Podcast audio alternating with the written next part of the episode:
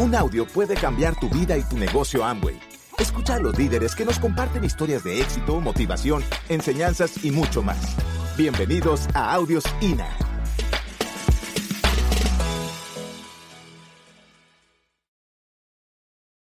Bueno, muchos, eh, a lo mejor los que me conocéis algo más, eh, diréis, bueno, ¿y por qué una persona que vive bien, entre comillas, que gana dinero, que es un alto ejecutivo en una corporación, cómo se mete en el negocio de Amway?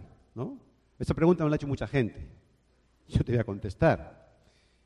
Mira, realmente el negocio de Amway para mí no es que me buscasen, sino que yo buscaba. Yo buscaba una oportunidad en mi vida, porque yo no sé cuánto tiempo tú llevas trabajando, a lo mejor en el mundo del empleo. Yo puedo decirte que realmente eh, empecé cuando acabé mi carrera a los 22 años eh, y a los 45, cuando yo vi este proyecto y lo decidí comenzarlo, yo había metido 52.000 horas de mi vida profesional. Para ser un alto ejecutivo, sí. Tener carros de empresa, tener mi propia casa al lado del mar, tener dinero, todo lo que tú quieras. Pero lo único que faltaba era que no tenía vida. Que yo no tenía vida. Que mi vida era mi empresa, era el trabajo, era eh, trabajar 12 horas diarias, no veía a mis hijos, no veía a Pilar. E era un mundo totalmente raro y extraño. Pero en la vida tienes que reflexionar dónde vas. Y, y yo, pues, llegó a los 45 años y dije, pero ¿dónde voy? ¿Dónde voy en la vida? Si yo lo más grandioso de mi vida fue crear una familia. Cuando yo conocí a Pilar, nos enamoramos y dijimos, bueno, vamos a crear una familia. Y esto ocurrió a los 22 años. Y claro, luego el trabajo, pues te va metiendo, te va involucrando, te va metiendo dentro de ello. Y la sociedad te va empujando en una dirección que no es la correcta. Porque lo que hace la mayoría es lo equivocado. Tú tienes que hacer lo que hace la minoría, que es libre. Y eso cuesta a veces entenderlo. Es un cambio de paradigma bastante grande. Entonces yo decidí a los 45 años que estaba cansado de estar cansado, que no quería esa vida. Yo veía a mis, a mis jefes americanos, eh, pues eh, ya eran mucho, muy, mucho, más altos ejecutivos y tenían eh, una vida realmente triste, triste, triste. Unos eran alcohólicos, otros eran frustrados. O sea, yo, yo no quiero llegar allí. Yo quiero divertirme en esta vida. Pues señores, no, no vamos a vivir siempre. A un día nos iremos de este mundo. Y, y, y, cuanto más tiempo dejes que pase, pues, pues pierdes la oportunidad de disfrutar de él, ¿no? O sea, no esperes una jubilación. Jubílate a los 30, a los 20, a los 25, a los 40, pero jubílate de júbilo, de alegría, con libertad, ¿me entiendes? Y yo pues estaba en esa, digamos, eh, dicotomía de decir, bueno, vale, toda la vida haciendo ingeniería, 52.000 horas de profesional, trabajando, y, y, ¿qué hago ahora? ¿Cómo yo busco esa posible libertad en mi vida? ¿Cómo, cómo yo lo encuentro? Si nada más que sé hacer ingeniería. Y entonces empecé a buscar, y no ocurría nada, porque no tenía ni idea lo que tenía que hacer. Y de repente, pues, eh, eh, empecé a mirar y no ocurría nada, nada, de nada. Y entonces, tú fíjate lo que es la causalidad en la vida. Cuando un ser humano pide a la vida una oportunidad, la vida te la trae. Y si tú estás despierto y estás en la búsqueda, la vas a encontrar. Tú fíjate cómo a mí me contactan para este negocio. Yo estaba buscando. ¿eh? Resulta que nosotros, desde que mis hijos pues tenían eh, 12 años, con esa visión de apertura en la vida, los mandábamos en verano a Estados Unidos los intercambiábamos para que aprendiesen idiomas en verano. Y allí pues nos mandaban nosotros los americanos, los hijos americanos, y ellos estaban, bueno, iba uno a uno. Miguel fue el primero, el mayor, estuvo allí. Luego fue Daniel, el segundo, tenía creo que 13 años cuando Daniel fue allí. Y Daniel fue con una familia que nosotros no la conocíamos. Sí conocíamos a los padres, porque había estado Miguel con ellos, pero a estos que eran sus hijos no los conocíamos, vivían en un estado diferente. Total que esta familia le dicen a Daniel, oye, ¿y tu padre a qué se dedica? Y entonces esta familia dice, pues Daniel le dijo, no, mi padre es directivo la General Motors y tal. Ajá, y a tu padre le interesaría un negocio. Respuesta de Daniel, ¿a mi padre un negocio? No, si mi padre no tiene tiempo para nada, ni para nosotros. Aquella gente, aquella familia que estaba en Amway, dijo, este tipo necesita este negocio, porque no tiene tiempo. Y claro, estábamos, estábamos en una época, porque ahora lo tenéis fácil, familia. Ahora tenéis internet, tenéis móviles. Cuando yo empecé no había nada de eso. Todo era pulmón. ¿Me entiendes? Y entonces estos me escribieron una carta y se la metieron en la mochilita a, Daniel. Y cuando Daniel vino a, Madrid, volvió a casa, bueno, a Madrid no vivíamos en otro sitio, pues me enseñó la carta de la familia Nicolás. Yo leí la carta y aquella carta hablaba, de un negocio, hablaba de una oportunidad, hablaba del marketing multinivel, hablaba del network marketing. Yo no entendía nada. Para mí es como si fuese chino. Pero siempre tienes un poquito como desconfianza, ¿no? Porque es que te sientes como tonto. A ver, si tú estás en la vida trabajando veintitantos años, que lleva yo, veinticinco años en aquel momento, y trabajando duro, ¿eh? Pero duro, duro. Y de repente te dicen que entre dos y cinco años puedes, digamos, tener libertad. Dice, bueno, bueno, bueno. O yo soy tonto, o me quieren tomar el pelo. Porque, pues, ¿dónde estoy yo? ¿En qué mundo estoy viviendo, no? Bueno, total que yo dije, claro, yo estoy buscando una oportunidad, aquí hay una oportunidad, no sé lo que es, y les escribí otra carta, y esta gente, pues al cabo de un tiempo, me pusieron a través de las redes, me pusieron en contacto en España con una persona, que era Luis Costa, en este caso, y Luis, bueno, nos llamábamos por teléfono fijo, no había móviles. Sí, sí, eso era tremendo. Y entonces, bueno, pues quedábamos y tal, y nos hablábamos. Bueno, yo te veo porque él vivía en Madrid y yo vivía en el sur de España, en la fábrica. Y estamos como 600 kilómetros. Entonces un día, un día, pues me llamó, me dijo, mira Miguel, eh, ¿qué te parece si quedamos en Sevilla, que bueno, está como a 100 kilómetros donde yo vivía? Y me citó en el mejor hotel de Sevilla, el Hotel Los Lebreros. Y yo, bueno, pues eh, le dije, bueno, ¿y cómo te conozco? Dice, no, no, tú llegas a recepción y preguntas por mí. Dije, vale, perfecto, yo pregunto por ti. Y efectivamente, Pilar me acompañó, era un sábado, fuimos los dos juntos, ella se fue de compras, porque esto es un, tema de hombres, de, machos. Eh, los negocios, hombre, los negocios tradicionales es, no, esto es cosa de hombres, ¿no? Total, que ella se fue de compras y yo me fui al, hotel a encontrarme con Luis. Yo llegué a recepción y pregunto, oiga, el señor Costa, y enseguida pues, un botón y me dijo, Sí, un momento, un momento. ¿Usted es el señor Aguado? Sí, sí. Pues en un momento que ahora lo, lo llamo. Fue para allá y al rato aparece Luis. Bueno, Luis, eh, yo no me imaginaba cómo era Luis. Sí sabía que no era español por el acento, porque me decía, oye hermano, mira la chica, no sé cuánto y tal. Entonces decía, bueno, este no debe ser, este no debe ser de acá. ¿eh? Era, era cubano.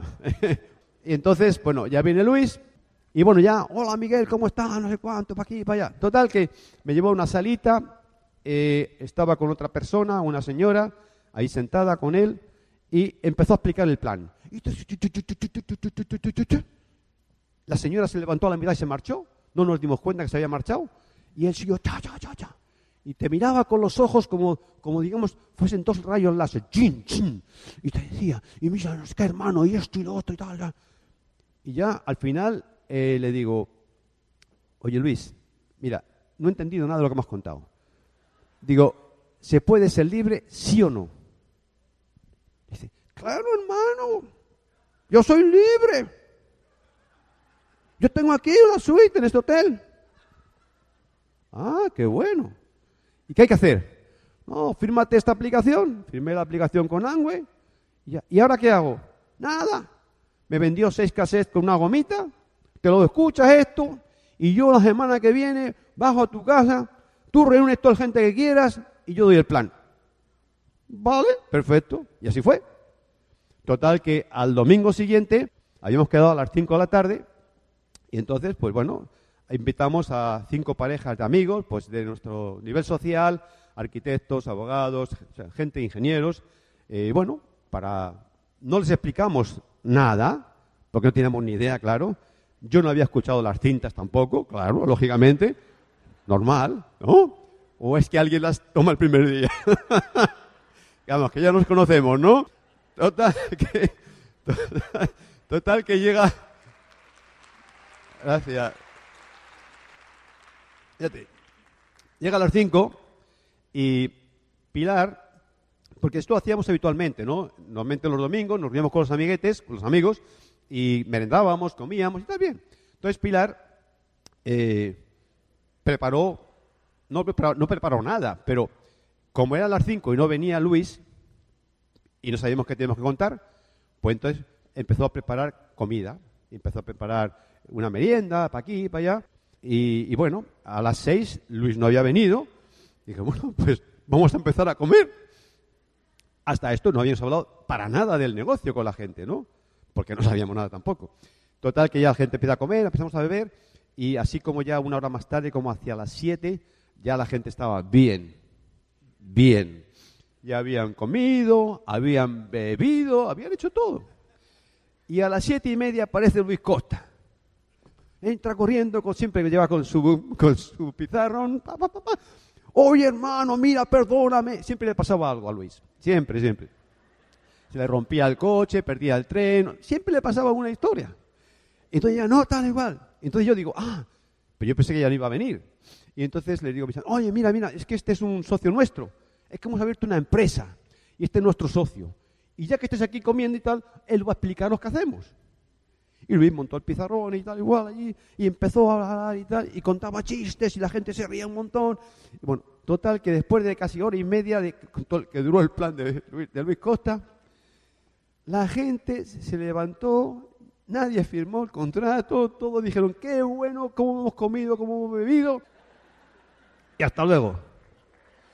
Esa fue mi primer intervención que yo tuve en este negocio. Me podía haber rajado ese día, ¿no? Pero no me rajaba, ¿por qué? Porque mi sueño era más fuerte.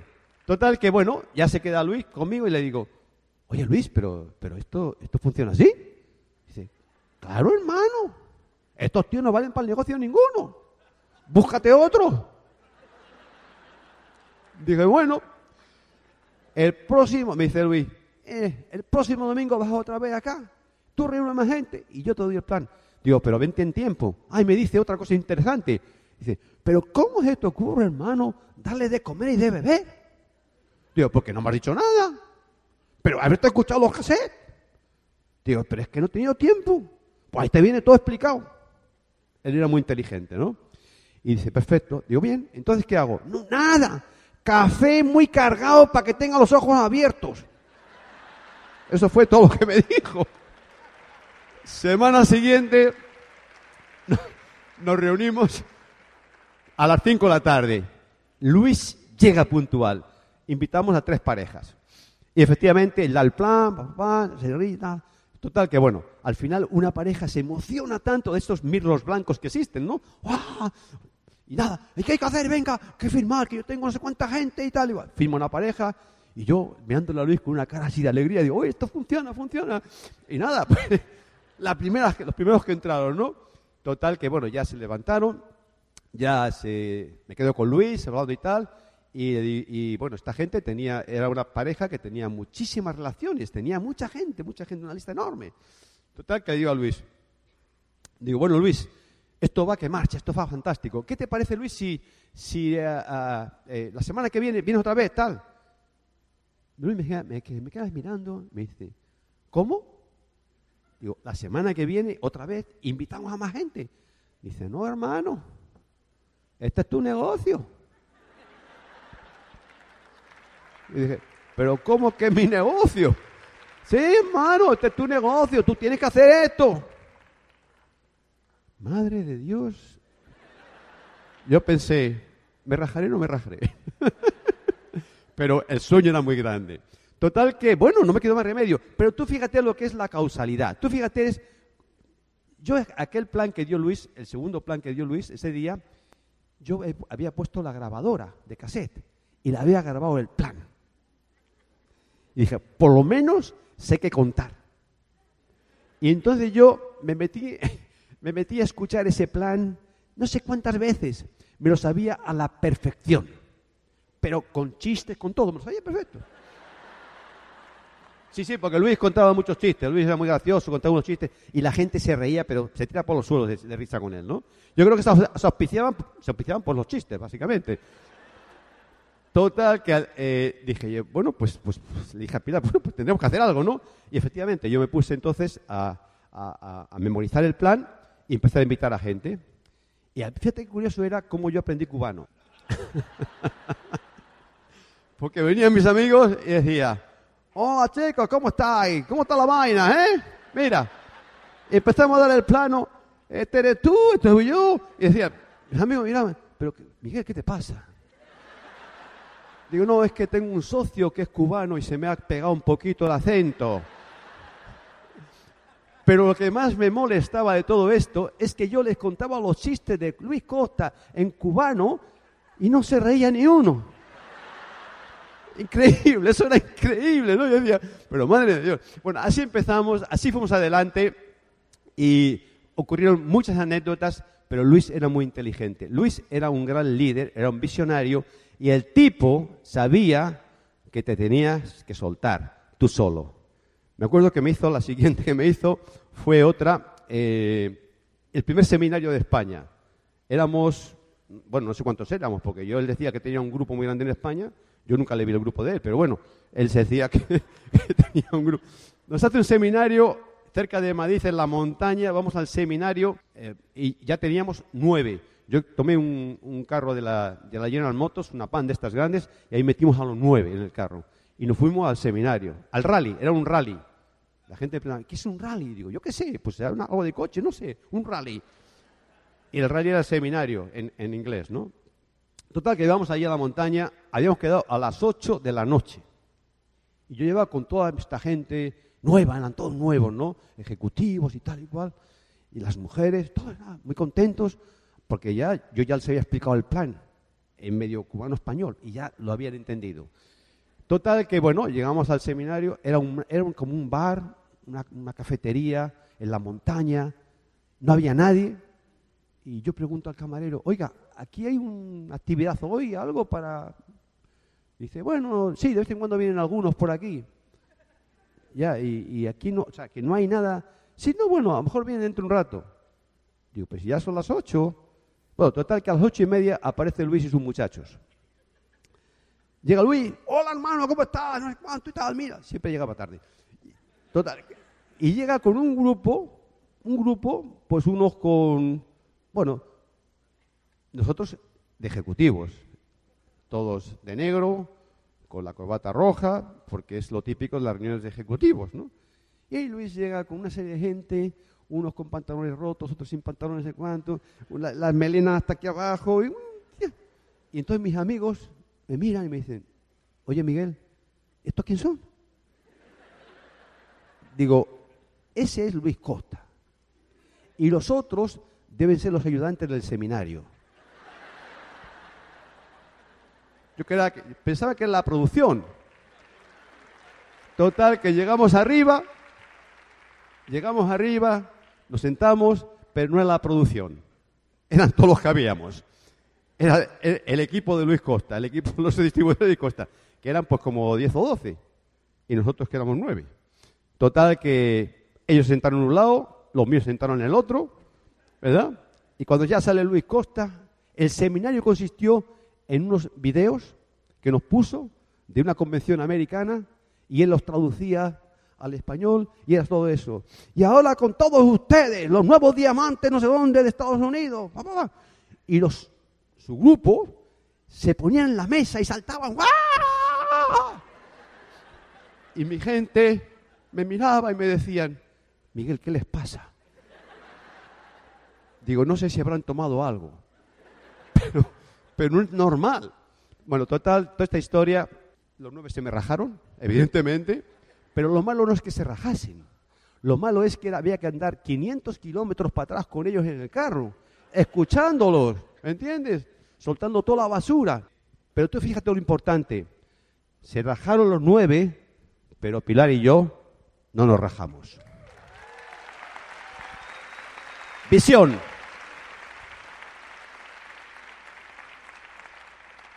Bueno, esa es la, nuestra comunión, primera comunión. Bueno, esa era mi, casa. Esa era mi casa, es donde yo vivía. Ahí pasaba todos mis, ratos libres, ¿no?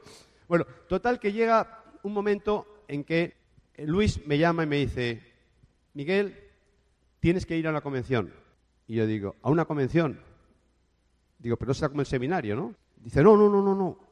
La convención, ¿y dónde la hacemos aquí? Dice, no, no, aquí no, en Estados Unidos. ¿En Estados Unidos? ¿Tú estás loco? ¿Cómo en Estados Unidos? Sí, Miguel, tú tienes que estar.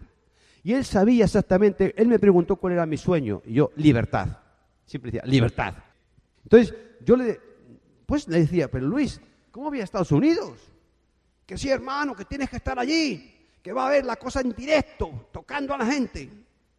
Bueno, total que ya me decía, digo, pero es que Luis, cuando yo le ponía una objeción, él me decía rápidamente, mira Miguel, tú cuando me dijiste que quieres ser libre, ¿es de verdad o estabas, o estabas jugando? No, no, de verdad. ¿Tienes que estar en la convención? Siempre me decía, ¿tienes que estar en la convención, hermano?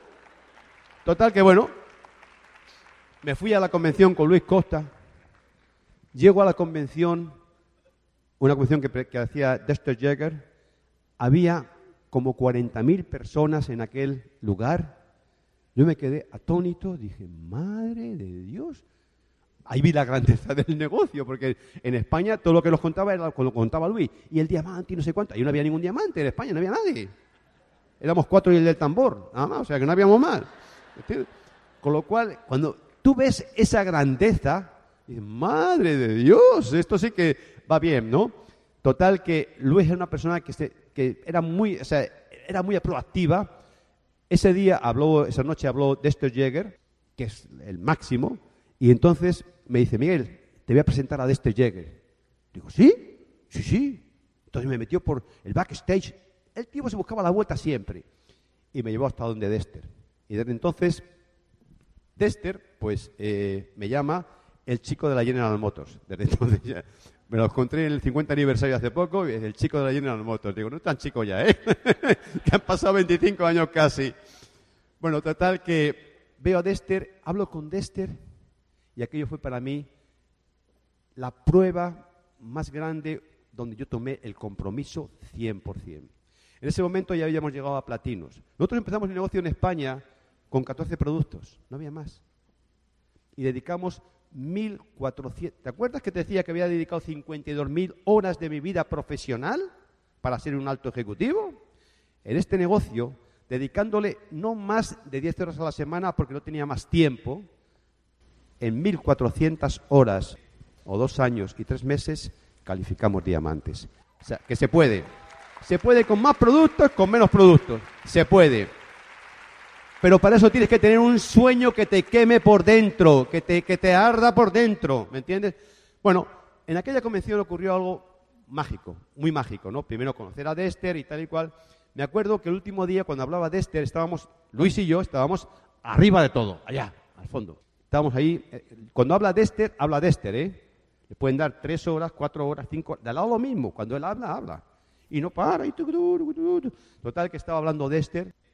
Yo tenía los ojos como platos, mirando, escuchando a las orejas como Dumbo, todo, absorbiendo toda aquella información. Y, Luis Costa empieza a resbalarse en la silla. Y le hago, ¿qué pasa, hermano? Digo, no te duermas, un respeto a... Que no estoy durmiendo, que estoy pensando. salía, tenía salidas para todo el tipo, era, increíble. Y entonces ya se acaba aquello. Me acuerdo que estábamos en lo alto, alto, alto de, de todo aquel evento. Y me mira y me dice, hermano, ¿tú crees que tú y yo en dos años podíamos meter en Madrid cinco mil personas? Éramos cuatro de tambor en aquel momento, ¿no? Digo, ¿cinco mil personas? Claro que sí, hermano. Si lo han hecho los gringos, ¿por qué vamos a hacerlo nosotros? Entonces nos dimos un abrazo, miramos aquel evento, aquel, este, aquel, público que había allí, y dijimos, vamos a por ello. Realmente nos equivocamos, porque a los dos años calificamos cinco diamantes y no éramos cinco mil, éramos veintiún mil personas en la convención. Visión, familia, visión, creencia, creencia y visión.